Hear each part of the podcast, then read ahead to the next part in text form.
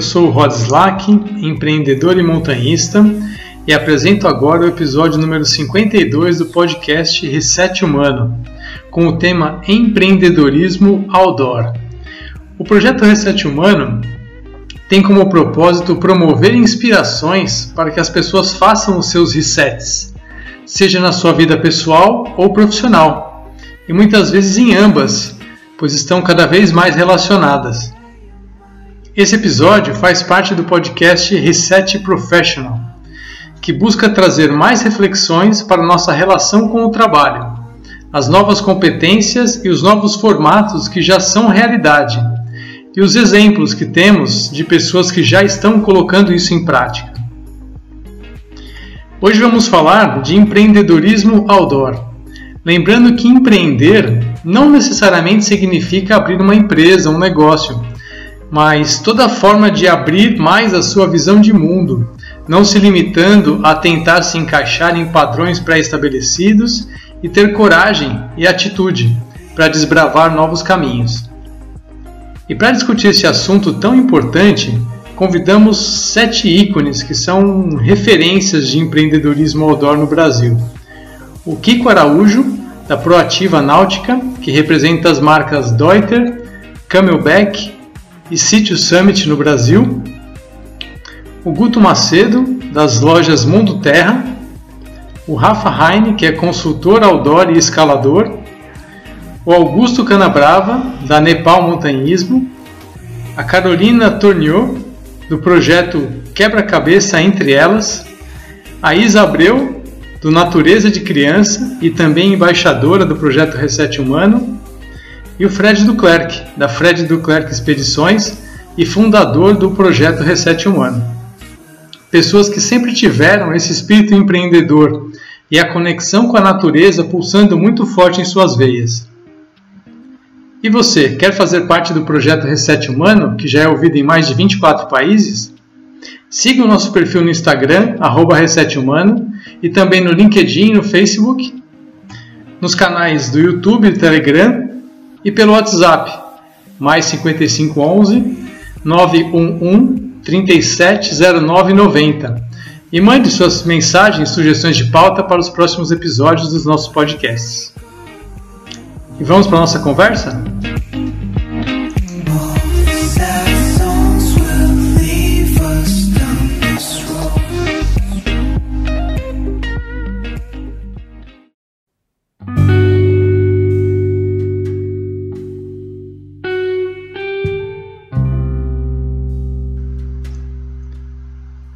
Eu vou começar essa conversa fazendo uma pergunta para o Rafa Heine.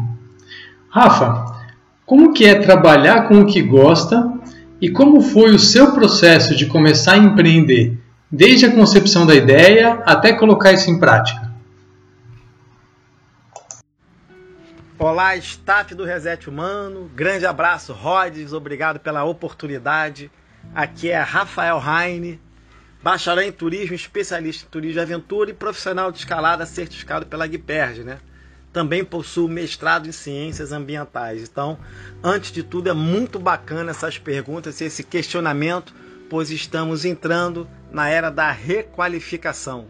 Novos empregos, novos profissionais, ressignificação de vida, reinvenção de pessoas e quem se ressignificar, quem se reinventar com mais agilidade e mais velocidade, vai conseguir sair melhor nesse nosso, digamos aí, novos tempos. Então, é, o meu restart começou após eu, cara, saí da Universidade Veiga de Almeida, já achei que eu era todo, todo sentado, ganhando muito bem, mestrado, melhor nota lá entre os professores. De repente, em dois dias eu perco meus dois empregos. E aí meu start foi com uma amiga minha, com a Simone Hipólito aí de São Paulo, que é uma especialista em startup, que ela me deu uma assessoria valiosa na fábrica de startups no Rio de Janeiro, que eu consegui ressignificar meu trabalho, reinventar minha história e ver realmente o que eu fazia né, utilizando a escalada como ferramenta de desenvolvimento humano. E para botar isso na prática, eu tive que aprender a mexer em várias ferramentas, né? Canvas, Instagram, podcast, tive que fazer várias leituras, cursos de inteligência emocional, soft skills, para poder me preparar tanto para palestras, para meio corporativo, para mudar a cara do meu treinamento. Então, essa This is my history, essa é a minha história, meu grande camarada. Legal, Rafa. Como é bom a gente trabalhar com o que a gente ama, né? Bem-vindo ao Reset Humano. E por falar em trabalhar com o que a gente gosta, Kiko, como que é trabalhar com grandes marcas como Deuter, City Summit, Camelback, Gear Tips no Brasil? É, olá, pessoal. É, antes de tudo, queria agradecer ao meu amigo Fred Duclerc, né, do Reset Humano, e ao Hot Slack pela oportunidade de estar falando um pouco e passando um pouquinho da minha experiência no mercado outdoor brasileiro, né, que é o meu trabalho desde 1998. Bom, é, eu, eu tenho orgulho de trabalhar com essas grandes marcas, né, são marcas é, consagradas no mundo todo, né. A Deuter é uma marca alemã que tem quase 130 anos de, história, a Camelback é referência também hidratação, a City Summit é uma marca que não para de crescer. Então são marcas que eu tenho um grande orgulho de trabalhar, são marcas que a gente trouxe para o Brasil. Na verdade, a gente trouxe a Deuter e a, a City Summit, como a Beck já estava no Brasil. Eles apenas trocaram a distribuidora, né? Passou para a gente em 2013. E são marcas que eu uso, né? Eu sempre, eu comecei a escalar em 1990 e e quando a gente começa um esporte, a gente começa a conhecer as marcas daquele esporte, né? E fica fissurado, né? Nas boas marcas. E a Deuter foi uma marca que eu conheci em 94 e eu era fissurado pela Deuter e logo depois veio a City Summit e tal. Então, trabalhar com essas marcas no Brasil, trazer essas marcas para o Brasil, é, é, um orgulho que eu tenho, né? É, é, um trabalho que me dá prazer. É, eu trabalho com o que eu gosto, acaba que eu trabalho com o que eu gosto, né? Você vender, trabalhar com uma coisa que você lida, você usa, você acredita, é, é muito bom, né? É claro que, assim, falando de, de Brasil, é complicado porque a gente vive num país que tem um ambiente de negócio muito, muito hostil, né? Falar de tributação é uma loucura e variação do dólar é outra loucura, o dólar está num momento especialmente ruim. Então, uma frustração que a gente tem é, com as marcas é não dá para trazer tudo que eles fazem, né? Porque ficaria inviável. Ah, dando exemplo, a Deuter tem tem uma linha muito maior do que, que a gente traz do Brasil. Tá, aliás, a Deuter nem tanto, a gente consegue trazer algo como 70% da linha da Deuter. Mas a City Summit a gente traz algo como 50%, a Camelback acho que até menos. Porque são produtos que não têm mercado no Brasil, outros produtos não têm mercado no Brasil. Então, assim, bate uma certa frustração que a gente não consegue crescer mais, né? Com, com essas marcas, porque o mercado ele é limitado, né? Pelo, claro, pelas condições do país, econômicas do país, e e, então fica complicado a gente trazer, é, apostar em novos produtos que vão ter um valor muito caro para um mercado que já é limitado.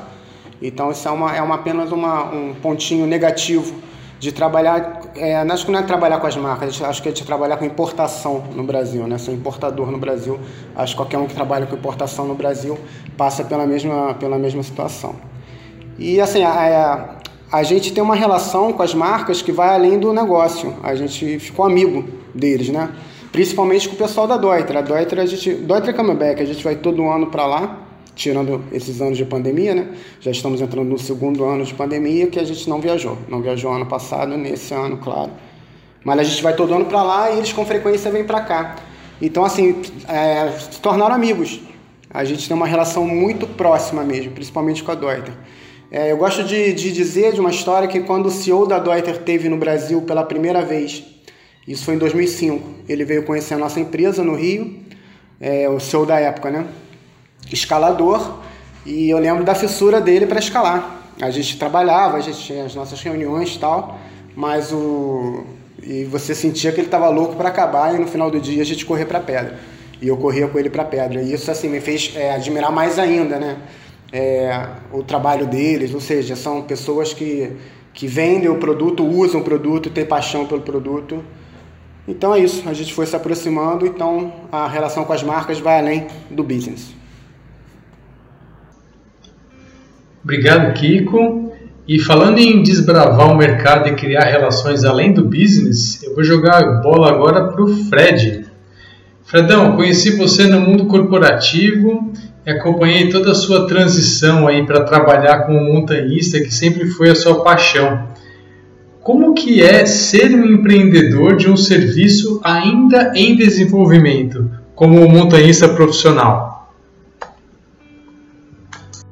Olá, Rods, tudo bem? Bom, Antes de responder a tua pergunta, queria aqui agradecer a estas pessoas que estão participando deste episódio, que estão enriquecendo o podcast Reset Humano Professional. Né? Pessoas que eu admiro muito, considero elas ícones no que elas fazem no mundo outdoor, tenho respeito, admiração e olha, sou apaixonado por vocês todos, viu? E aqui vou citar por uma ordem aleatória, né? Augusto Canabrava, da Nepal Montanismo, meu irmão Guto Mundo Terra, né? Das lojas Mundo Terra, Carol Tournier, que está em Portugal, né? Com quebra-cabeça, entre elas, um projeto tão bacana. O Rafa Heine, né? Com sua empresa de escalada. É, Isabela, com o projeto Natureza de Criança, Isabela Abreu, né? E Kiko Kiko, bom, todo esse mundo que você carrega, né? Que é a Deuter, que é a Seattle Summit e Camelback. Bom, obrigado a você, Rods, e obrigado a vocês também. E bom, vamos lá para a pergunta, né? É, olha, ser empreendedor numa atividade é, que está em desenvolvimento ainda, no mercado como o Brasil, que a gente ainda não tem, não tem o o montanhista profissional como uma atividade consolidada, né, no meu ponto de vista, é muita responsabilidade, né? É, eu acho que quem empreende como um um gestor de expedições, né, como eu chamo, você ser é, montanhista profissional exige muito de você, com muitas qualificações, não somente saber é, se virar dentro de uma, de uma mata, dentro de uma montanha, né, e saber entender fun a funcionalidade dos equipamentos. Né. O primeiro passo é você entender o ser humano, né? Então, por aí você já sabe. Eu acho que uma das coisas mais complicadas que nós temos é, no mundo é entender o próprio ser humano, que está em desenvolvimento contínuo. Né? E dentro disso, toda a sua competência, né? Competências que eu falo, suas, suas diversificações de, de, de, de, sentidos, né? Uma pessoa que deseja ir para uma alta montanha, uma média montanha, ou simplesmente fazer uma travessia, ela tem um sonho e é uma responsabilidade enorme, né? E eu, como montanhista profissional, acabo sendo o quê? Um agente transformador de pessoas. Então eu vou além do saber levar a pessoa e saber trazê-la em segurança, né? Eu tenho que saber lidar com a psique dela, tenho que saber lidar com o sonho dela, tenho que saber lidar com as expectativas individuais de cada participante. Além disso, é um grupo, né? Você tem que pensar na estrutura, na conjuntura, como funciona aquele lugar que você está levando, né? Estudar. Eu, por exemplo, eu trabalho todo meu, todas as minhas expedições seis meses antes. Então, por essa pequena amostra, né, Rod, você percebe que é muito grande. E agora imagina tudo isso num país que não tem uma cultura de montanha. A dificuldade é muito maior. Eu ouvi aqui as pessoas falando, né, é, é para você executar esse tipo de, de, de atividades outdoor, você tem que praticar o mundo outdoor. Né? Mas você não tem só que praticar, mas tem que sentir muito de perto, ser alguma coisa muito íntima, né? Então, é, é, você desenvolver o empreendedorismo né? Como montanista profissional do Brasil, não é uma tarefa fácil. É uma tarefa difícil, exige muitas qualificações que é, é, vão um pouco além de saber levar as pessoas e saber trazê-las. Eu que vim do mundo corporativo, a gente sabe que tem que ter uma postura profissional, tem que sempre passar a melhor imagem, gerenciar inclusive a sua imagem é, em relação às pessoas que te seguem, às pessoas que você inspira, ter atitudes que, que conversem com as expectativas das pessoas e ser você ainda extremamente original. Né? Eu acho que um bom profissional tem que ser original, tem que ser ele. E nesse montante todo, imagina se vender no Brasil e também vender a sua imagem para a América do Sul. Já amplia muito mais a responsabilidade. E mais ainda quando você é um atleta e um montanhista atrelado a marcas internacionais. Como, por exemplo, hoje nós temos aqui a, a, a representada pelo Kiko, a Deuter, a Camelback, a Seattle Summits, né? Eu, eu sou um, um, um, atleta da Columbia também, da Spot né? e da Dr. Shape, ou seja, a responsabilidade é gigante. Né? Aqui, bom, ficaria falando muito mais, mas eu acho que só esse depoimento acho que já serve para entender, olha, tem que ir além daquilo que você assume como responsabilidade sempre quando você é empreendedor. Boa, Fred. Outro bom exemplo em desbravar o mercado é o Augusto, né? Augusto, é, a gente sabe que a Nepal ela é pioneira, né? Foi uma das principais marcas de vendas de equipamento outdoor no Brasil. É, você começou como arco e flecha, agora como Nepal. Imagino que você teve que lidar com muitos imprevistos também durante a sua jornada. Né? Como que você lida com o equilíbrio entre o planejar e o improvisar? Fala Rods, obrigado cara por ter me chamado para participar desse podcast. Aproveitar aqui para agradecer também o Fred, está eh, sempre convidando a gente para participar do Reset Humano. Acho um trabalho bem legal que ele faz. Uh, e quando essas duas palavras, né, o improviso e o planejamento, é, elas têm muito a ver conosco, né? E elas entraram meio que dessa, de, de, de, nessa mesma ordem, né? A gente, quando eu, né, quando eu comecei a nossa loja no ano 2000 com o nome de Arco e Flecha, era puro improviso. É, eu era muito novo, eu tinha 22 para 23 anos de idade, queria montar um, um, um e-commerce, né, eu já trabalhava com desenvolvimentos de websites e decidi por entrar nesse caminho do e-commerce de esportes de aventura. Né? No Brasil não tinha nenhum e-commerce nessa ocasião de esportes de aventura. E eu iniciei também sem um investimento, sem um capital. Então foi pura improvisação aquele início, pura improvisação mesmo. E aí o planejamento ele veio depois, né? Quando a gente começou a ter os frutos, o retorno daquele, daquele nosso pioneirismo, né? As pessoas começaram a, a primeiro também a comprar pela internet e aí sim acreditar na nossa loja. A gente começou depois de alguns meses trabalhando, foi até que bem rápido começamos a ter aquele retorno e aí poder trabalhar planejando a partir do momento que a gente tinha ali um lucro na mão e poderia fazer os nossos planos crescerem, né? Então, basicamente foi nessa ordem que entrou aí o, o improviso, depois o planejamento. Boa, Augusto. Acho que esse equilíbrio é realmente fundamental, né? Agora eu vou perguntar para Carol. É, Carol, você que atuou bastante tempo também no mundo corporativo e tem esse espírito empreendedor feminino muito vibrante em tudo que você faz, né? Como, por exemplo, no projeto Quebra-Cabeça Entre Elas, o seu livro, né, Gruta de Cristal, e agora no seu projeto Outdoor, né, que é Trilha Entre Elas, né?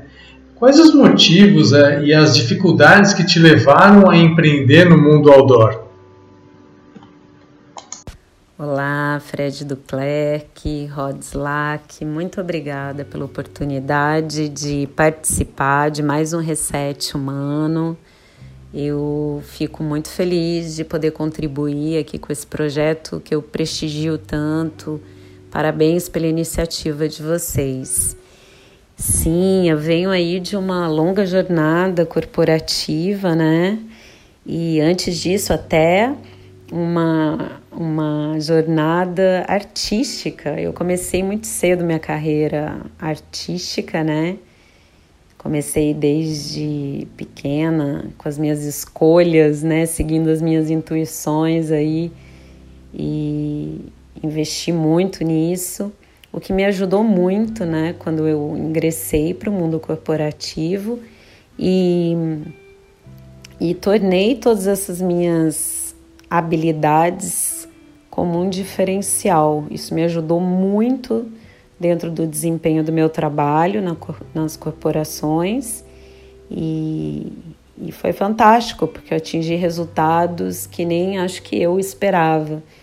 consegui alcançar resultados muito positivos para mim como profissional e para as empresas, né, que eu trabalhei.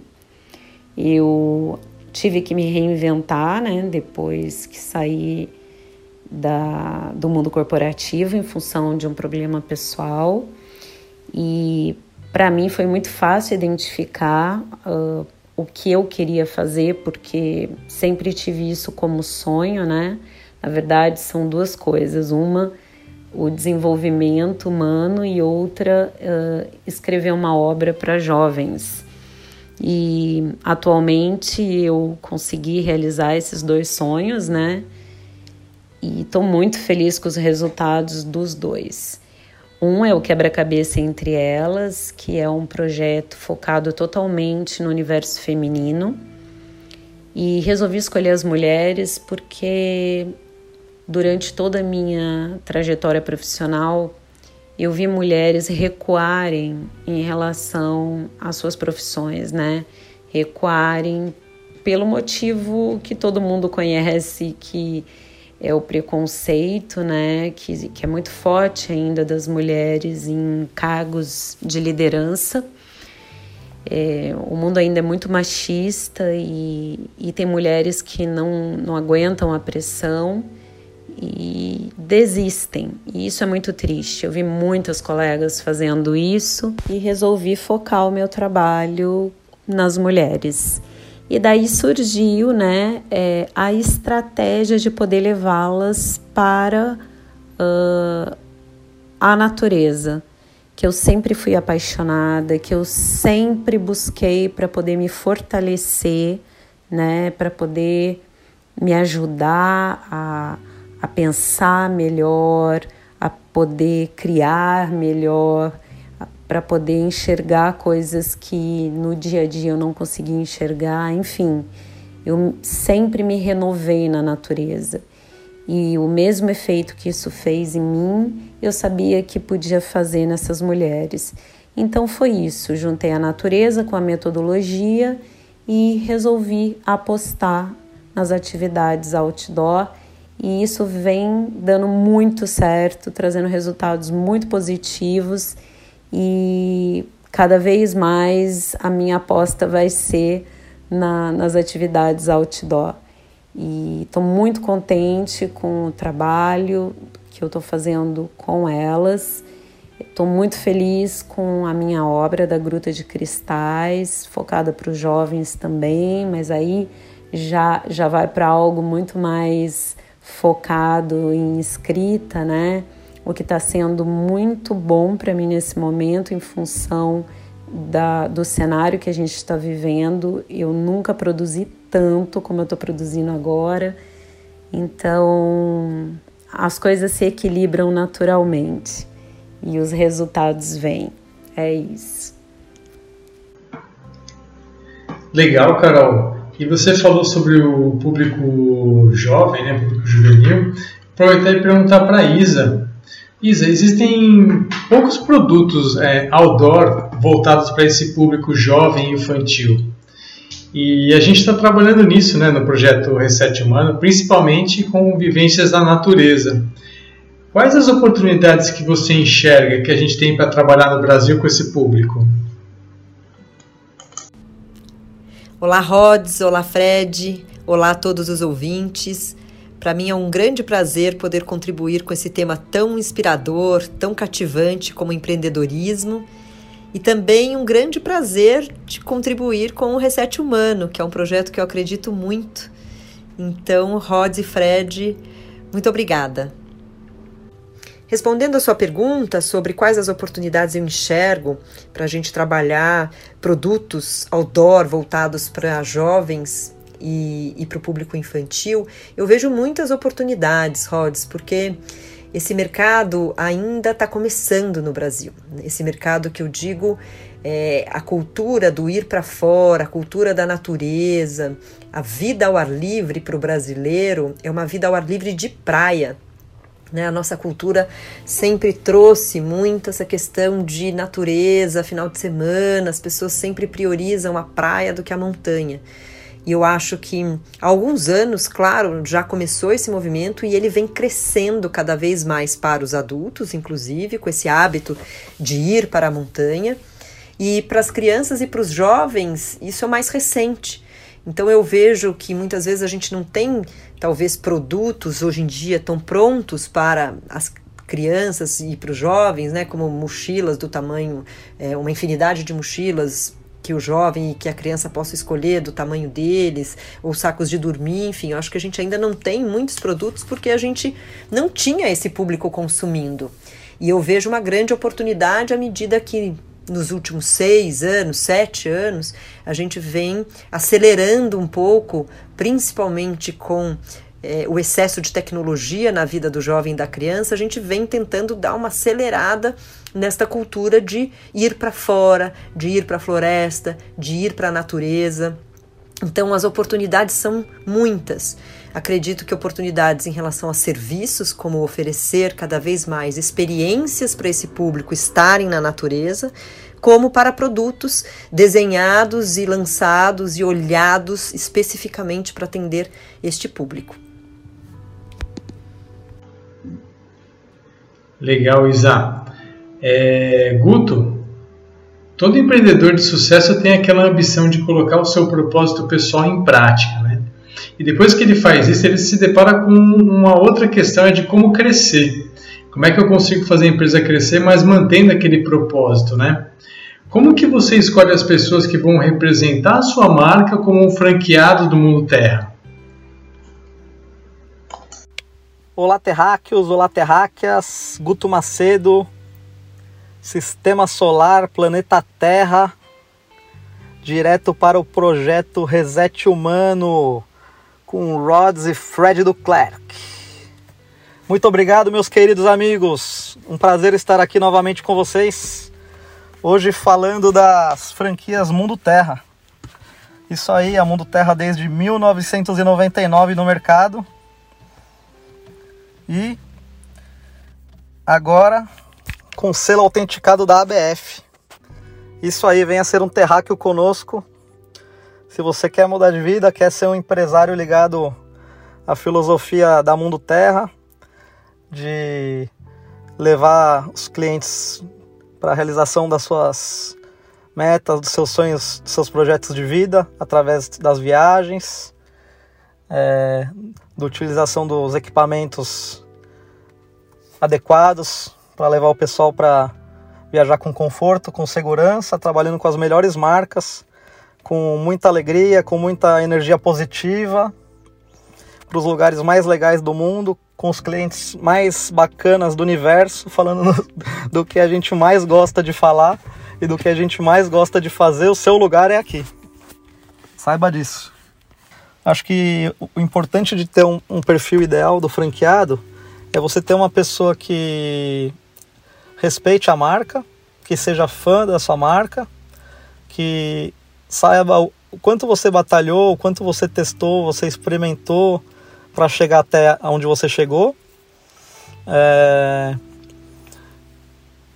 Que tenha a inteligência de saber que você vai querer levar ela até o melhor caminho com toda a consultoria e o background que você tem por trás com os profissionais que te trouxeram até aqui e que você contrata para te, te dar uma continuidade, uma expertise constante é, para você é, se perpetuar no mercado, ter uma flexibilidade de mudança, não ficar amarrado, é, estático em, em segmentos, você está sempre inovando. Então, os franqueados que têm essa percepção de seguir firme na o norte, acreditando na liderança da marca, é, tem uma característica muito peculiar e forte de prosperarem dentro do segmento. Isso vai acontecer seja assumindo qualquer tipo de franquia. Voltando a, a, você me perguntou como a gente faz esse processo seletivo, hoje temos, junto à Corp que a gente desenvolveu um sistema de entrevista que tem várias, é, um perfil de de candidato, que é a persona que a gente quer para o nosso negócio, as regiões que a gente deseja abrir lojas e o perfil. Dentro do perfil, o que, que se a gente quer que o, o franqueado trabalhe no negócio, quantas horas, que ele se dedique, para nessa alavancada inicial do negócio, o negócio prosperar bem, a marca né, evoluir e se consolidar ainda mais nas outras regiões do Brasil também. Daí nós temos essas essas essas métricas e além disso, claro, a gente nunca vai abandonar o nosso feeling, né? Eu acho que aquela o feeling nunca pode ser deixado de lado nesse processo e eu gosto de participar de 100% dessas reuniões. Eu não deixo nenhum franqueado entrar e eu participo de todas as aberturas de loja. Coloco o carinho e o coração em cada abertura de cada loja Mundo Terra. Então, esse é o segredo de estar tá escolhendo as pessoas certas para o negócio. Claro, podemos errar de vez em quando, quem não erra, mas é, a tentativa e o foco é sempre esse de minimizar ao máximo os erros e maximizar os acertos. Muito bom, Guto. Agora eu vou voltar lá para o Augusto. Augusto, quais as principais características que um empreendedor outdoor precisa ter? Na minha opinião, o empreendedor que está é, no mundo outdoor, ele tem primeiro de tudo é, que gostar muito desse mercado, né? É, e quando eu falo desse mercado, é o mundo outdoor como um todo, né? Tem que ser um cara que pratica, porque senão fica muito difícil ah, ele aguentar toda a, a, os percalços aí que ele vai encontrar pelo caminho. Não é um ramo fácil, é um nicho, né? E quando a gente fala de um nicho, esportes outdoor no Brasil, é uma coisa assim, se você parar para entrevistar pessoas que estão caminhando na rua, uma grande massa passando, dificilmente você vai achar ali pessoas que são praticantes de trekking, de montanhismo. Então é algo que você tem que procurar muito para encontrar, né? Então esses são os nossos clientes.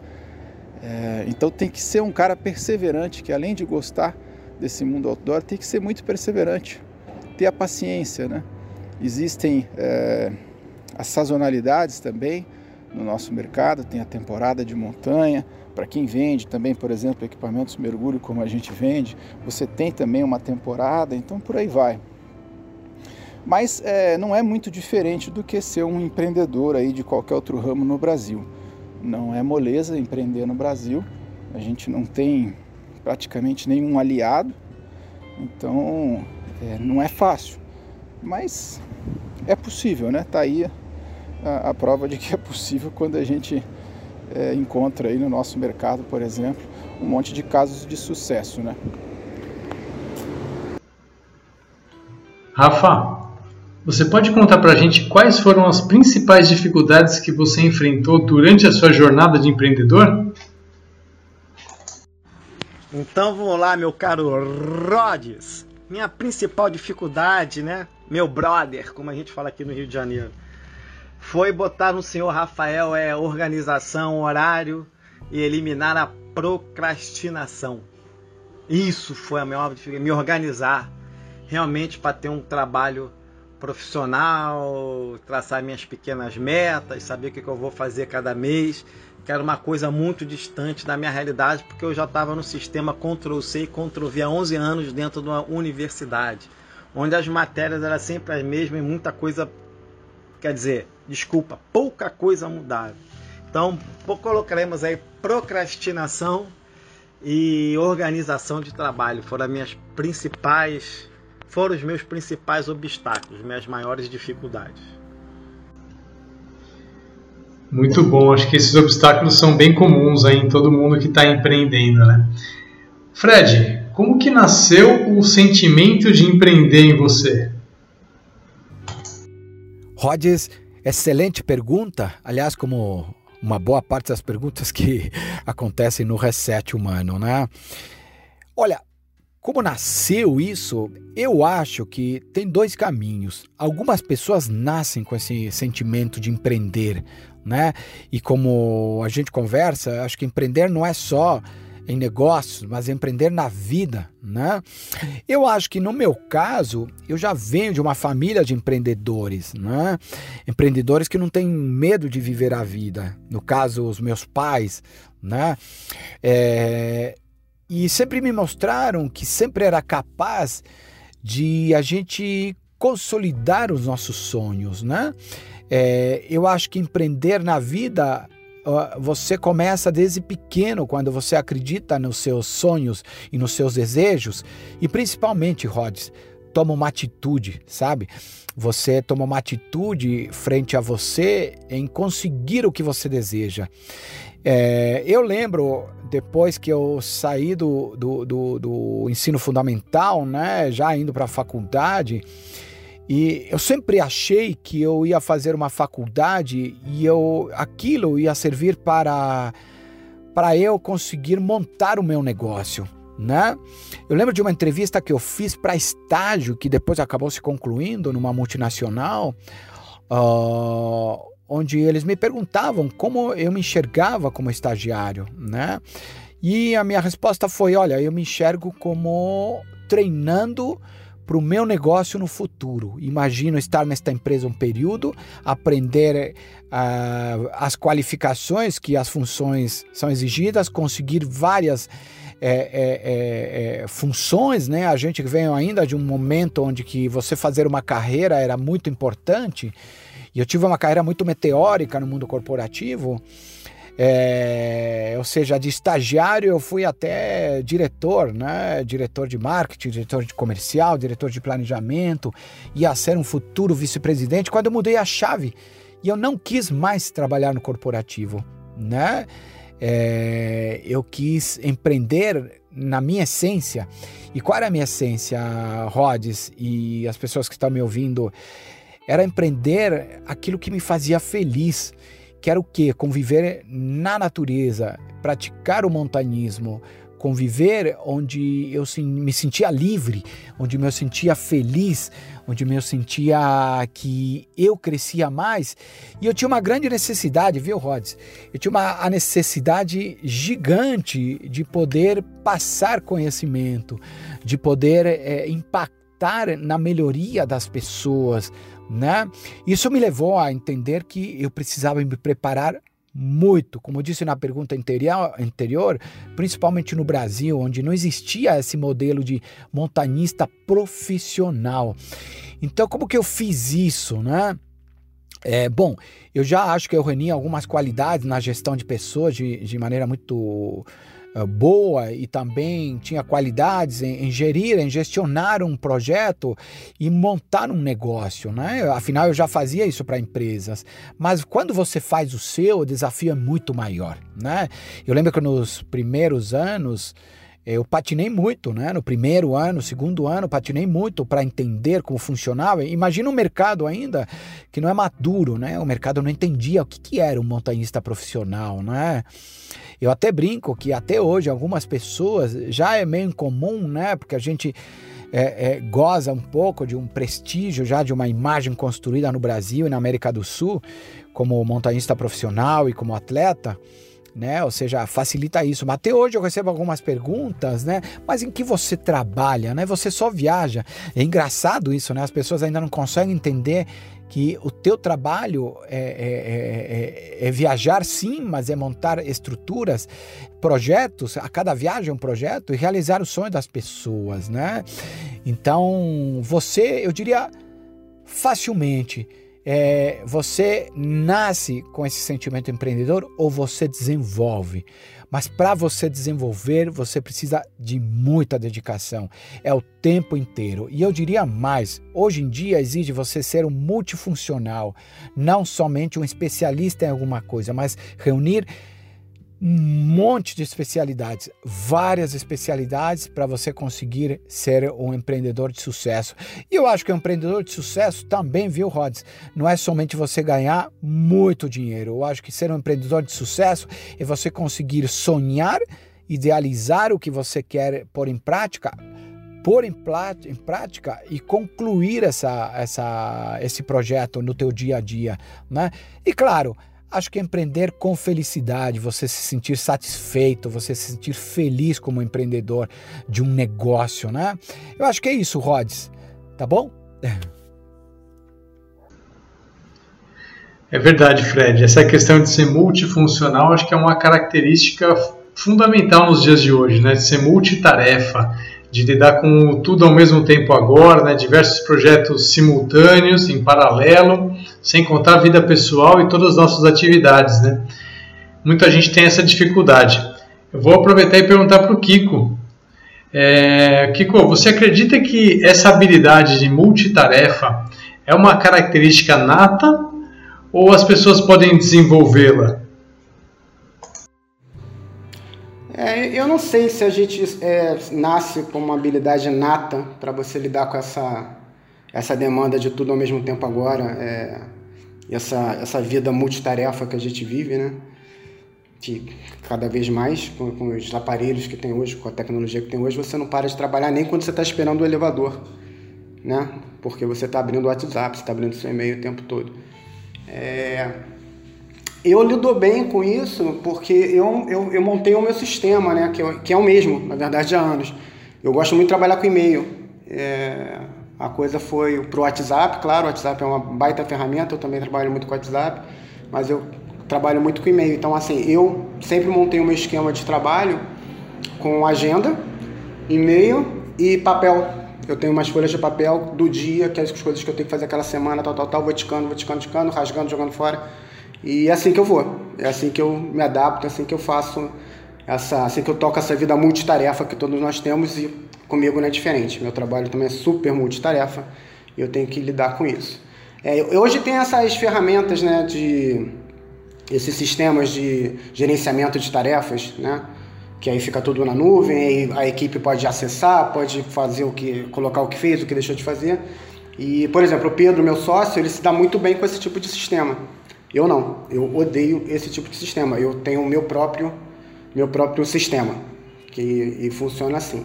Agora, se isso é uma característica nata, eu não sei. Eu acho que as pessoas podem é, criar o seu próprio sistema, digamos assim. Né? Não sei se seria disso desenvolvê-la, mas criar seu próprio sistema de como lidar com isso, porque assim é uma demanda de todo mundo, acho que de qualquer de qualquer área profissional você vai ter essa demanda. As coisas estão cada vez mais corridas e você precisa fazer isso. Né?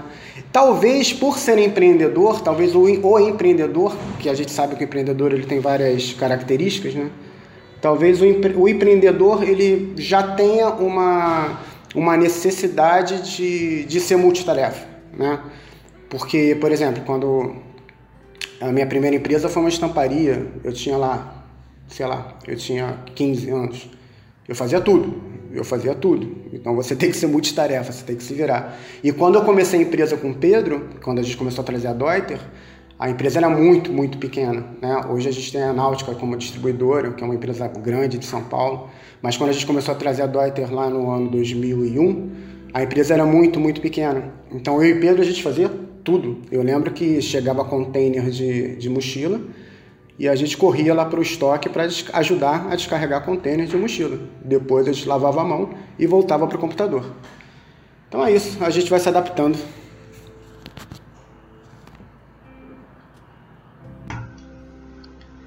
Isa, o empreendedorismo está muito relacionado com protagonismo. Na sua visão, quais são as principais capacidades que as pessoas precisam ter para ter uma postura empreendedora? Eu acredito que a primeira coisa que é muito importante, a primeira capacidade para uma postura empreendedora é você ter paixão por aquilo que você quer criar. Você precisa ter uma paixão na sua vida. Você precisa acreditar muito em algo que você se vista completamente daquele propósito e daquela crença para conseguir empreender. Então, seja isso numa atividade é, na natureza ou em qualquer atividade, né? A primeira pessoa a acreditar em algo para ser lançado no mundo precisa ser você. Então, eu, eu me vejo muito nisso. Todas as minhas ações empreendedoras, elas partiram de uma paixão muito grande em que acreditando tanto naquilo que eu vinha venho trazer para o mundo, eu consigo mobilizar as pessoas é, junto comigo em relação àquilo que eu quero colocar. Então, paixão pelo que se cria, eu acho fundamental. Outra capacidade é você ter uma visão inovadora, né? Você olhar para um mercado, você olhar para fora e perceber ali um gancho de que ninguém está fazendo e que você pode fazer algo com a sua paixão e que isso possa ser um diferencial. Acho que essa capacidade de inovar, de criar e de atender um, uma demanda, né? algo que você está vendo ali que tem um espaço, eu acho que é uma outra capacidade. E junto com essa capacidade de visão inovadora, que eu, eu diria, eu trago a criatividade. Eu acho que também é uma capacidade muito importante, porque ela une né? você ter a visão de, de uma oportunidade e criar algo para atender, para se encaixar naquela oportunidade. Eu costumo, eu tenho até quando eu falo isso, eu vejo, eu visualizo uma imagem de você estar tá olhando para uma cena e naquela cena tem um buraco. E você, como empreendedor, você tem a capacidade exata de criar algo, de desenvolver algo que você acredita muito e que se encaixe naquele buraco. Então, isso eu acho que é um, algo do empreendedorismo que é muito presente, muito latente. Acredito que ter uma dose de coragem é importante, porque você precisa enfrentar muitos obstáculos, muitas vezes, e ter coragem de começar e a persistência de não desistir nos primeiros obstáculos que aparecem, acho também muito importante, porque os banhos de água fria, eles são muitos. E se você não acredita muito naquilo, se você não tem a visão muito clara de que aquilo pode ser bom, você pode desistir logo no início. E também acredito que a rede que você envolve no que você acredita, as pessoas certas, a escolha dos parceiros certos para que o seu negócio vá para frente, para dar luz, ajudar a dar potência para o seu negócio. Também entendo que é uma. Né, não, não chega a ser a capacidade do indivíduo, mas você ter a capacidade de articular pessoas certas para se juntarem a você. Então, acho que esses são pontos e, e habilidades que podem ajudar muito neste protagonismo. Guto, o Mundo Terra é um case de sucesso, não se sustenta um negócio por mais de 20 anos se não tiver muita competência. Quais as principais competências que você aplica no seu trabalho como gestor e nas franquias Mundo Terra? Falando de sucesso, né? É, isso é engraçado. O sucesso, se você for pegar aí a risca, substantivo masculino, aquilo que se sucede, um acontecimento, um fato, uma ocorrência, uma história. Ou, um segundo ponto, né? Algo é, qualquer resultado de um negócio ou de um procedimento um resultado bom, né? Então você vê, o sucesso é um estado. O sucesso, às vezes você está com sucesso, né? O sucesso você não não é um sucesso. Você tem que manter o sucesso, você tem que estar tá trabalhando todo dia para o sucesso. O sucesso vai e vem. Então é é o que você falou, em 20 anos tivemos altos e baixos, né? São 21 anos. É, a gente vive um momento complicado de pandemia mundial, é, a gente conseguiu passar a primeira onda, estamos aí na segunda onda e nada é conquistado sozinho. É, tudo é conquistado porque a gente tem um monte de pessoas que estão suportando isso com, com, junto conosco, né? Então a principal competência que a gente tem para estar tá, é, com prosperando, né? Não vou te falar com sucesso ao longo de 20 anos, mas prosperando e se mantendo vivo. É, primeiro, porque nós colocamos nosso coração nisso. A minha irmã até muitas vezes fala assim: Guto, você não é mundo terra. Você tem que se desvencilhar disso. Tipo, você é o Guto. Mundo terra, mundo terra tal. E ela tem razão até muitas vezes, mas isso é um, um dos motivos que às vezes até converso com meus gestores, eles falam, Guto, você é a luz quando você vem aqui na loja, tal, você ilumina a gente, tal, você dá várias, você deixa o clima pro alto, para cima. É, então é muito disso. Até perguntei um pouco, conversei um pouco com alguns deles hoje e eles falaram assim para mim, é, é, o que eu mais gosto aqui na Mundo Terra é, é a humanização. A gente não é um número, tipo, a gente é tratado com carinho, com respeito, com é, né? Tipo, então é o envolvimento, né? É, a gente tem emoção, a gente tem empatia, o relacionamento, né? Então, é... além disso, a gente ser muito humanizado, de colocar muito coração assim em tudo que a gente faz, de amar muito tudo, de servir muito, amar as...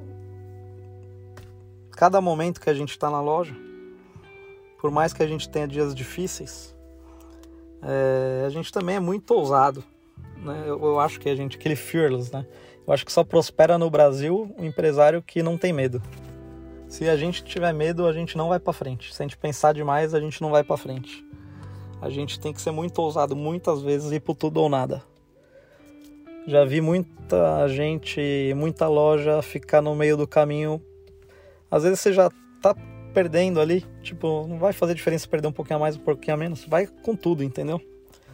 É minha dica, assim, para quem tá no, numa dúvida, assim. Tipo, você já foi até ali, dá o sprint final, que às vezes é ali que tá o diferencial. Eu acho que a maioria dos atletas, né, que muitas vezes falam isso, assim. É, eu cheguei ao topo porque eu não desisti. E eu falo isso nos negócios também. A gente tá 21 anos porque não desistiu a gente fez as parcerias é, certas, a gente procurou sempre ser muito transparente, muito honesto. Às vezes até me fala assim: ah, você é transparente demais, honesto demais, você fala seus pontos fracos, é, todo mundo sabe como que tá a sua situação. Falo, falo mesmo, porque assim as pessoas não vão ter medo de fazer negócio comigo, vão saber como eu tô, se eu tô bem eu tô bem, se eu não tô bem eu não tô bem. É, então é, hoje todo mundo sabe tudo. Só dá um Google. Então nunca escondi desde o começo. É, a gente sempre funcionou super certinho em todos os sentidos. Sempre pagamos todos os impostos, pagamos todos os funcionários em dia, tudo por dentro. Sempre foi transparente com, com todas as questões. Então a gente não tem o que esconder. E, e a gente também é super transparente com todos os funcionários, com todas as questões. Então, épocas difíceis, putz, às vezes a gente precisa atrasar um pagamento, a gente chama o pessoal, conversa, tamo junto, entendeu? É, assim, os, é, nossa equipe é muito unida, muito forte e até tô arrepiado de falar isso aqui com vocês, assim, tipo, difícil ter equipe como a nossa, comprometida e engajada e que a gente pode contar, assim. E essa equipe é multiplicadora disso, ela é ela é. Essa equipe é foda. Desculpa aí o, o palavreado. Obrigado, time. Obrigado também a todos os meus fornecedores que estão aí escutando a gente, que apoiaram a gente todos esses anos aí. É, nos momentos bons e nos momentos ruins. É, não é fácil para ninguém. E tamo junto sempre. É... Então, esses são as principais competências eu acho que a gente tem que ter em qualquer negócio. Vão ter os dias bons, vão ter os anos bons, que a gente vai colher as coisas que a gente planta, e vão ter os anos difíceis que a gente vai ter que ser paciente, se ajudar e ter paciência. Né? É isso.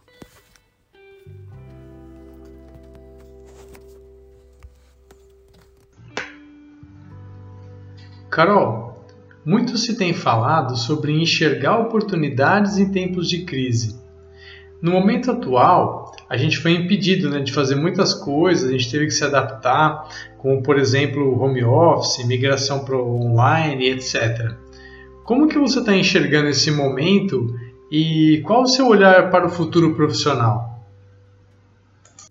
Eu não sei se eu já comentei com vocês, mas durante minha trajetória profissional nas corporações, eu fiquei especialista em gestão de crise, né?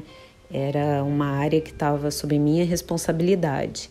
E essas empresas às quais eu trabalhei, elas passaram por crises, inclusive globais, dentro dos setores, né, que, que elas atuavam com negócios delas próprias ou é, de impacto dentro do negócio.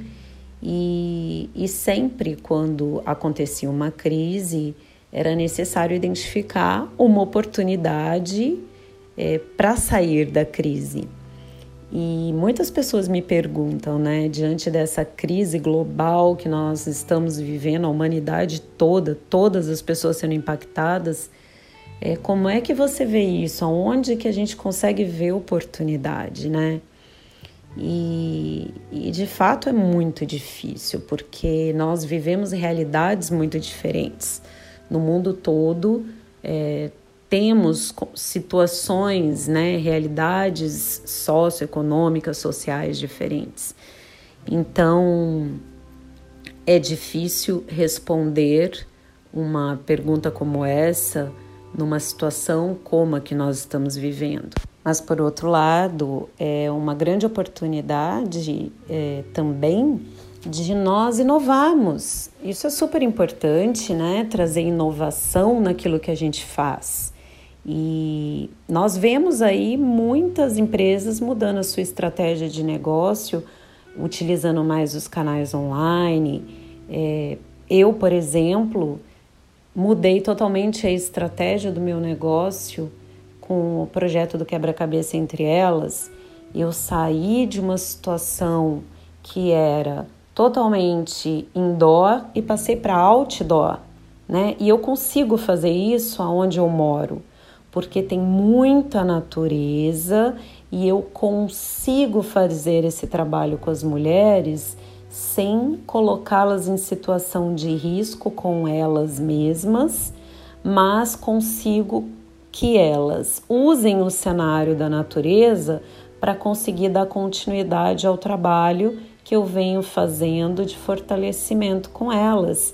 E isso ganhou uma força tão grande, tão grande dentro do projeto, em termos de resultado a curto prazo, que eu vou manter essa estratégia até enfim, ela está dando certo até provarem o contrário.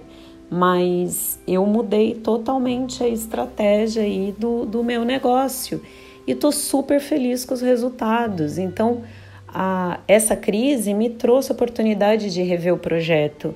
E, e hoje eu não abro mão do cenário da natureza para poder realizar esse, esse, esse trabalho com as mulheres.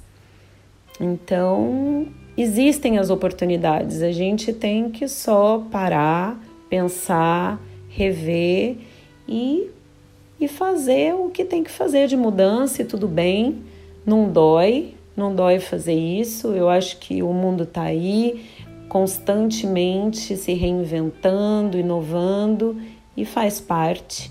A gente tem que pensar que é uma grande é, experiência que todos estamos vivendo, dolorida, não é fácil, mas que traz é um grande aprendizado e a gente tem que tentar trazer os melhores resultados para a nossa vida pessoal, para o nosso negócio, melhorar a qualidade de vida em relação à vida que tínhamos antes. Eu acho que todo mundo está parando para pensar nisso e, e, e mudando a atitude, né? É isso. Carol, você tocou num ponto que é super relevante, né? Que é essa questão da adaptabilidade, né? Que é a nossa capacidade de perceber as mudanças e de agir, né? De corrigir as rotas, se adaptar às variáveis que muitas vezes não estão no nosso controle e a gente não pode prever. E na natureza é assim, né? O ser humano também mesmo com todos os medos e inseguranças que surgem nesses tempos de mudança. Kiko, como que você aplica a adaptabilidade no seu trabalho? É, essa questão de como aplica a adaptabilidade no trabalho, eu acho que isso vem, vem no sangue, né? Acho que também, acho que é uma questão que vem muito do empreendedor, essa necessidade de estar se adaptando o tempo todo e principalmente, de novo, falando de, de Brasil, que a gente, empresário, empreendedor no Brasil, está trocando a roda do carro com o carro em movimento o tempo todo. Então, isso é uma necessidade, necessidade que a gente tem de estar se adaptando o tempo todo. É, isso é antigo, né? Na época da hiperinflação, eu, eu tinha uma estamparia e tal, eu lembro que, apenas para falar uma, uma, um ponto bem, bem prático que nos obriga a adaptar, né? É, na época da hiperinflação, eu lembro que eu comprava malha para fazer camisa e a, a tabela da, da malharia ela mudava toda segunda-feira.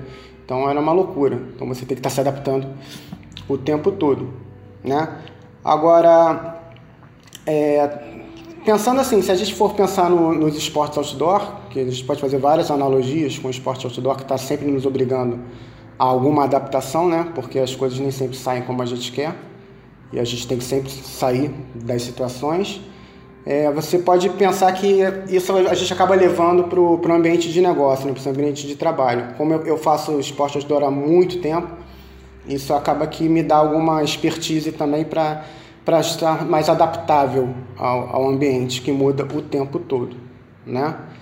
É, e também é, tem uma questão que eu acho que, que tem a ver com maturidade, é, quando as coisas iam as, as crises, né, que são cíclicas e, e cada vez mais, com mais frequência, é, há mais tempo elas me, me apavoravam de uma forma que eu falava, ah, agora a empresa acabou, agora o mercado acabou, dessa a gente não sai. Mas com o tempo, a maturidade, a gente vai vendo que, que, que o mundo não acaba né, na crise, as coisas se adaptam. Então a gente vai desenvolvendo essa, essa habilidade de se adaptar, que é uma, é uma necessidade, acho que de todos nós, né? Mas falando de negócios, é uma necessidade assim fundamental que a gente tem que ter. Tá bom? Um abraço, pessoal.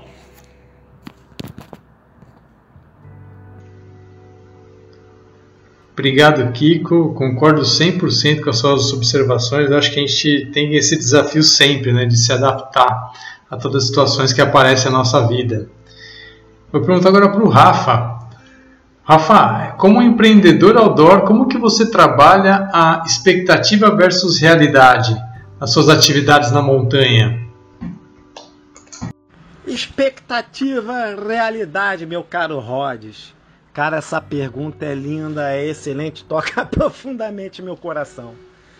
Meu camarada Rhodes, a expectativa é né, você atingir várias pessoas, usar realmente a escalada como transformação, né, poder migrar para o mundo corporativo também.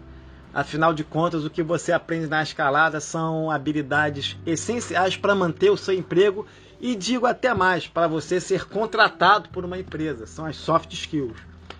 Essa é a grande expectativa, né? Eu trabalhar com isso em parques, é desenvolver meu trabalho, mas a grande realidade é que as unidades de conservação, que são meus escritórios, são muito mal administradas no Brasil, não tem visão de negócio, não tem plano de negócio, é um sistema quase romântico de meio ambiente.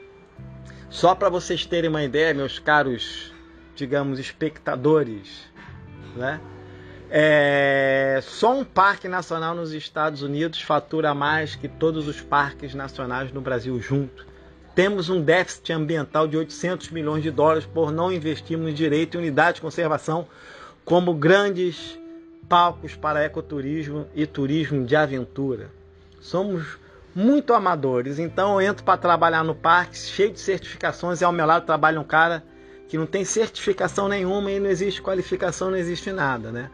A gente tem que suar a camisa para demonstrar para o cliente qualidade. Então a gente trabalha nesse cenário aí, né, pavoroso. Afinal de contas, ser profissional no Brasil não é para amadores, é para profissionais realmente de verdade.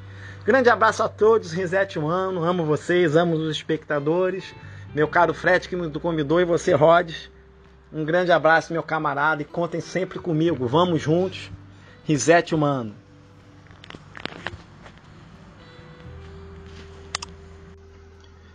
Ô, Rafa, obrigado aí pela sua participação, pela sua energia.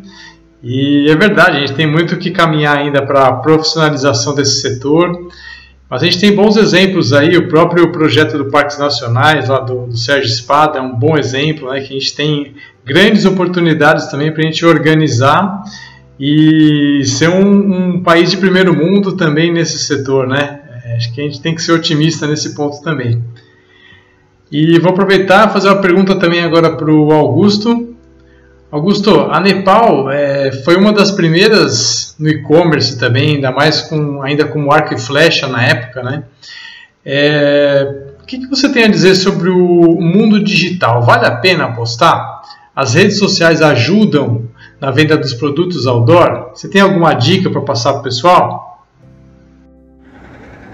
Com certeza. Eu acho que não, não tem como imaginar hoje uma, uma loja, por exemplo, no segmento outdoor, que não tenha a sua presença nas redes sociais, né? ou mesmo no mundo digital como um todo, como um site para vendas, ou estando, participando nos marketplaces uh, e tendo também a sua presença de forma muito bem definida nas redes sociais. Né? Para nós, é, isso sempre foi, sempre existiu, né? porque a gente começou como uma loja é, de internet, num tempo até que as pessoas não compravam muito pela internet, não, não acreditavam muito nisso, então a gente teve que ir convencendo nossos clientes de que comprar pela internet era seguro. Mas hoje em dia isso já é uma realidade que não tem como fugir, né? É, a gente, de uns quatro anos para cá, ou cinco anos talvez, começou a atuar, por exemplo, no YouTube, colocando mais vídeos, vídeos esses que instruem nossos clientes é, a comprar da forma correta um produto, a utilizar da forma correta um produto, ou que sugere é, roteiros aí, caminhos que as pessoas possam seguir para praticar os esportes no mundo outdoor, né? Isso traz um retorno muito bom para nós, muito bom. A pessoa, é, ela é impactada ali por, um, por uma, uma imagem outdoor, ela tem ali o, o beabá de como que ela faz para estar naquele ambiente, e aí ela acaba prestigiando a loja que forneceu essa informação toda para ela, né? Então por isso que o resultado para nós é muito bom. Então para quem está escutando aí e é proprietário de um de um empreendimento no, no segmento outdoor, você tem que estar tá, assim nas redes, tem que estar tá, é, bem engajado aí para poder ter esse público é, aparecendo no seu comércio de uma forma muito natural e já sabendo o que quer, né? Isso é muito legal. É isso aí, Augusto. A tecnologia está aí para ajudar a gente, né? Pra, inclusive a superar essas dificuldades, né? Tanto para as grandes empresas quanto também para as pequenas. E vou perguntar e emendar uma pergunta para a Isa aqui. É, segundo aí as estatísticas do, do Sebrae, os critérios né, do Sebrae, as microempresas são as empresas que têm até 9 empregados, né? as pequenas de 10 a 49 e as médias de 50 a 99. Só as grandes que têm mais de 100 empregados. Aí eu pergunto para vocês, as pequenas empresas também são grandes negócios? Eu acredito que sim, Rods, que pequenas empresas também são grandes negócios. Podem ser, né? Acho que a gente tem pequenas empresas sendo pequenos negócios, pequenas empresas sendo médios negócios e pequenas empresas, sim, como grandes negócios. A gente tem no Brasil um número gigantesco de empreendedores, a gente tem é, uma posição muito bem sucedida nesse aspecto, né? Enquanto os, as pessoas, né, o, o, a nossa população é criativa e tem essa, esse potencial de criar, inovar e lançar produtos e serviços diante de uma condição tão difícil de vida muitas vezes. E a gente vê muitos casos de sucesso de pequenas empresas que se tornaram grandes negócios. Então eu, eu acredito bastante nisso. Obrigado, Isa. Carol, última pergunta para você. O que te move? Você tem um propósito profissional bem definido ou você vai seguindo a sua intuição? Por que você faz o que você faz? Sabe que eu sou uma pessoa extremamente intuitiva, né? Todas as minhas escolhas, desde pequena, é, eu as fiz é, baseado muito na minha intuição, né? Sempre escutei muito minha voz interior. dizendo para mim para onde ir, o que fazer. E muita gente falava o contrário, né? Muitas vezes, olha, acho que você está tomando o caminho errado, mas lá dentro falava, não, você está tomando o caminho certo. Então, escuto muito sim a minha intuição e o que me dá força, o que me faz continuar e persistir nos meus sonhos, no meu propósito, é ver os resultados, né, que, que eu obtenho no dia a dia. No caso, por exemplo, do quebra-cabeça entre elas, com as trilhas que eu faço com as mulheres, eu vejo resultados maravilhosos, vejo essas mulheres se realizando assim de uma forma, se fortalecendo, tendo coragem de tomar atitudes e, e, e indo em frente, né? É, persistindo, isso é muito gratificante, muito gratificante. Eu mesma, por experiência própria, é, consegui realizar sonhos que, que eu tive dúvidas no passado se eu poderia alcançá-los. E hoje eu posso dizer que eu sou uma pessoa extremamente realizada. Eu não digo que eu que eu estou completamente satisfeita com os resultados, mas eu sei que e sinto e vejo esses resultados vindo, né, no seu tempo, mas sinto que estou no caminho certo. Então, isso é muito gratificante e, e, isso me dá uma força que vai ser muito difícil eu parar. É, eu digo para as pessoas que, mesmo quando eu não estiver mais aqui, o projeto continua. Não sei onde eu vou estar, tá, mas vai continuar. É isso, força, coragem, disposição, foco e vamos em frente. Muito bom, Carol. Agora, Guto, é, vamos falar um pouquinho sobre o atendimento aí do Mundo Terra, que a gente sabe que tem toda essa questão de, de excelência, né? É, como manter a equipe engajada e unida? Conta um pouquinho pra gente aí dessa sua experiência. Cara, é... além de. Isso daí vai muito. Em... As três perguntas são bem entrelaçadas, assim. Vai muito da nossa missão, da nossa filosofia. E. Eu acredito muito que o dinheiro não é tudo na vida mas ele é importante e a falta dele atrapalha um pouco todas as outras coisas que a gente faz, né? Então a gente nunca trabalhou visando diretamente o dinheiro. Mas se a gente trabalha para que tudo dê certo, o dinheiro acaba vindo. E e trabalhando com sem pensar nisso, você acaba tendo uma competitividade saudável, né? E você humanizando os processos, você se importando com as pessoas como com a vida delas, com a família delas, é, com o que elas pensam. É um conjunto da obra. Né? Além de você conhece a Mundo Terra há 21 anos, a gente sempre que pode, a gente leva o pessoal para campo. A gente leva o pessoal para fazer trilha, a gente leva o pessoal para é, fazer treinamento ou vocês vão fazer treinamento em loja e inclusive estava falando com o gestor hoje, o Rafa, e eu falei, nossa, e a gente fez várias reuniões assim ultimamente via conference, né?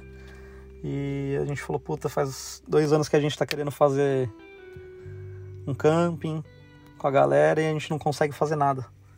E a gente já tá sentindo assim, tipo, tá tremendo que a gente não consegue unir as equipes e a gente sentiu um distanciamento principalmente na pandemia. E eu também não consegui. Eu tava, tava me sentindo um lixo de líder ultimamente, tipo, porque aconteceu várias coisas comigo.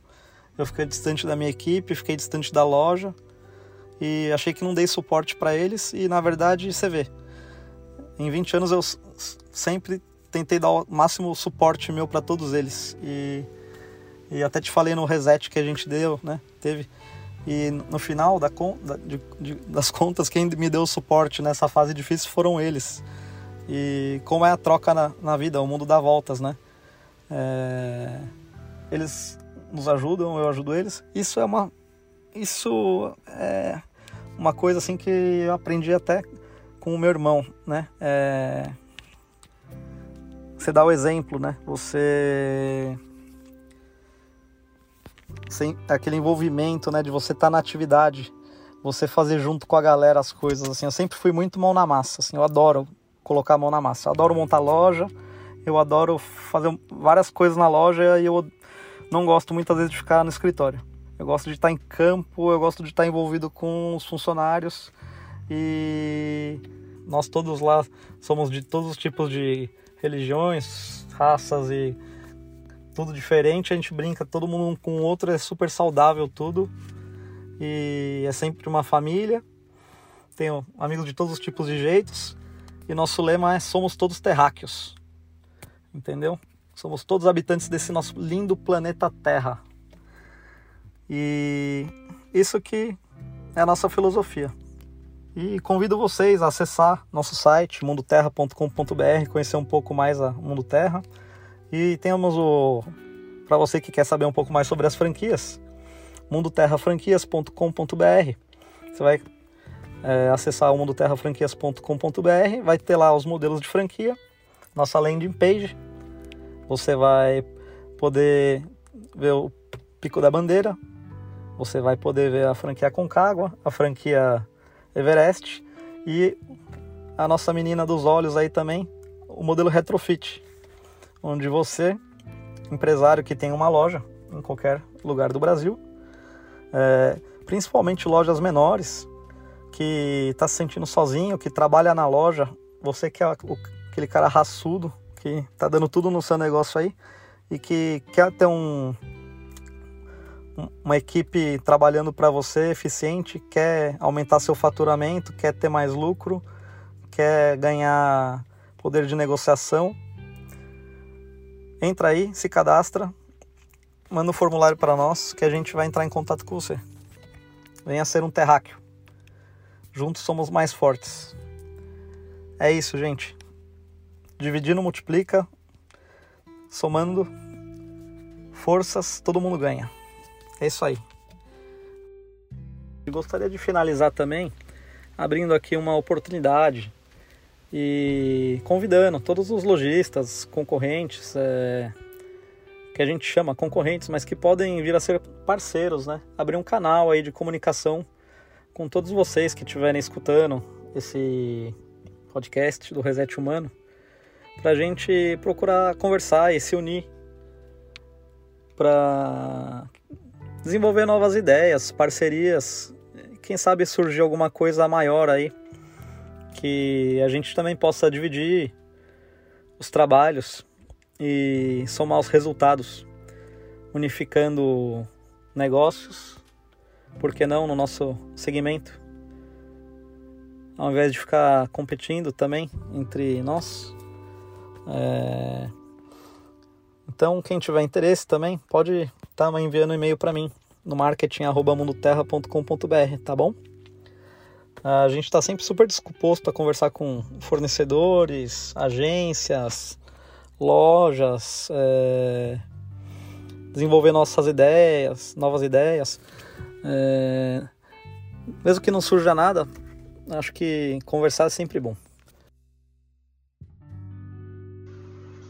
Obrigado, Guto, por compartilhar suas experiências com a gente.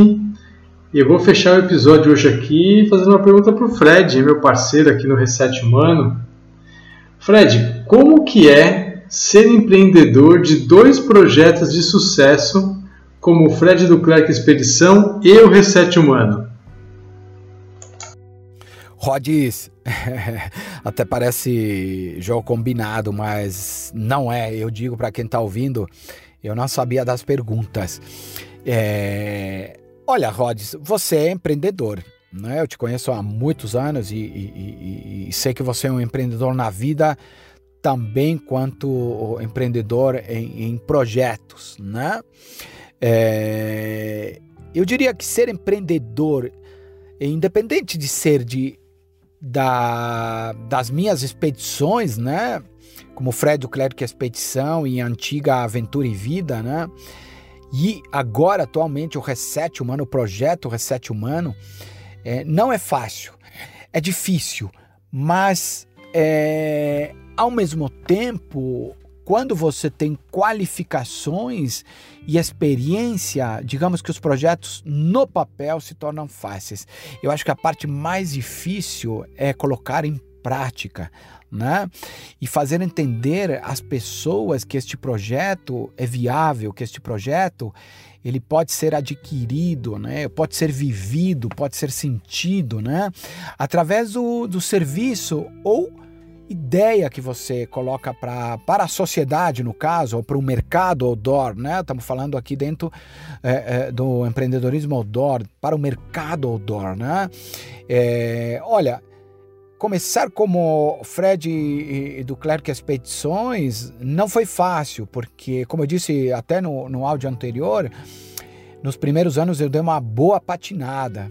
Pelas dificuldades e características do mercado brasileiro, né? Hoje em dia existe já um, um, eu considero o mercado brasileiro não mais um bebezinho, né? como era quando eu comecei. Eu considero ele já uma criança, caminhando talvez para a adolescência, ou talvez transitando na adolescência, né? onde as pessoas já entendem o que é trekking. Para você ter uma ideia, Rods, na minha época as pessoas ainda precisavam entender o que era trekking, né? que era um esporte, uma, uma atividade esportiva praticada é, ao ar livre. E eu lembro que eu dei várias entrevistas na época conceituando, explicando, né, explicando o ABC. O que era, por exemplo, um anorak, o que era um bastão né, de caminhada, né? Que, que, tem outros nomes que a gente conhece, né? O, o, GPS ainda no Brasil era, ainda era uma coisa que não se tinha. Então você eram pouquíssimos que tinham. Então você tinha que ensinar o beabá para o mercado, para ele entender, para ele poder comprar o teu produto, né? No meu caso era serviço. Eu falo que eu não vendo viagens, eu vendo sonhos, né? Então, para as pessoas entenderem isso e ao mesmo tempo entenderem que podiam confiar em você, não é? Que podiam confiar na tua qualificação, né? Como um montanhista profissional que sabia levar as pessoas em segurança e trazê-las e também conscientizá-las que mesmo assim poderiam ocorrer interferências que você não, não prevê. Né? Eu sempre falo que uma expedição você planeja, ou, ou, você tem o plano A, mas chega lá muda tudo, muda o tempo, muda o clima, alguém não fica legal e você tem que adaptar o plano B, o C. E se você não tem nenhum deles, você tem que inventar um plano, né? Então não é fácil executar, né? É, imagina depois, e toda uma experiência aí, eu tenho, sei lá, mais de 25, 30 anos de montanismo, né? É, é, meus pais é, é, já tinham essa, essa grandeza de conviver com a natureza, né? E valorizavam muito isso. A minha mãe nasceu na Patagônia, né? Meu, meu pai tinha uma origem, tem uma origem francesa que também é uma escola de montanha, né? Então, quando você passa todo esse período e você quer implantar um novo projeto de vida, que é o Reset Humano, é, tem outras dificuldades, né? Tem algumas que já ajudam muito você ter uma imagem de, de, de, de, de, como atleta, uma imagem como montanista, que ajuda, que você empresta essa imagem ao teu projeto. Mas a dificuldade é convencer, entender, acho que a palavra não é nem convencer, é fazer as pessoas entenderem e aceitarem que este projeto pode fazer parte delas. Como é o meu objetivo no projeto Reset Humano. Eu quero que as pessoas entendam que este projeto é para elas e é delas. Para quê? Para a gente poder melhorar o ser humano, para a gente poder melhorar o nosso planeta, né? E que juntos, por exemplo, somos fortes. E fazê-las entender que o ser humano é natureza, não tem nada de diferente em relação aos outros seres vivos que tem no planeta Terra. E que nossa composição, por exemplo, ela é encontrada no universo. Então, você reúne tudo isso você entende que é um senhor desafio, né? O, o meu o, o, o projeto Reset Humano, para você ter uma ideia, eu imagino que ele seja um legado que eu deixe para as pessoas, né? Onde lá eu vou entregar, a, a, a, através dele, vou entregar todo o meu conhecimento como montanista, né, que imagino passar palestras, imagino passar cursos, imagino fazer é, seminários, né, os, os summits, né, de trek montanismo e reset humano e levar muita informação, levar muita informação para as pessoas refletirem, para as pessoas mudarem alguma atitude. Por isso, só por esse resumo, né, Rods, é muito difícil. É um desafio constante, é trabalho 360 graus que eu chamo, né? É você entender muito, você entender o ser humano, você entender o planeta, você entender o momento e projetá-lo para o futuro, né? E eu sabendo que o futuro você faz agora, por isso que eu trabalho muito, muito e gosto muito de fazer isso e muito feliz em ter pessoas no time do Reset Humano, pessoas totalmente inspiradoras, né? Assim como nesse podcast que você está fazendo com pessoas tão maravilhosas. Então é isso, Rods. Bom, te agradeço aí a participação e agradeço todas as pessoas que estão aqui nesse podcast e aqueles que estão ouvindo a gente. Obrigado aí, viu? Um bons ventos para todos.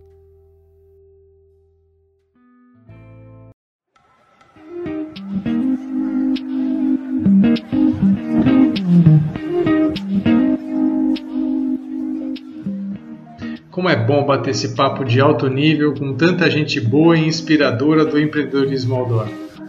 Obrigado, Carol, Isa, Rafa, Kiko, Augusto, Guto e Fred. Com certeza esse episódio inspirou muita gente que admira a trajetória de vocês, trouxe boas reflexões para que cada um busque o seu reset profissional. E se você quiser fazer parte do projeto Reset Humano, que já é ouvido em 24 países, Siga o nosso perfil no Instagram, @resethumano, também no LinkedIn, no Facebook e os nossos canais do YouTube e no Telegram. E também pelo WhatsApp, mais 5511 911 370990 e mande suas mensagens.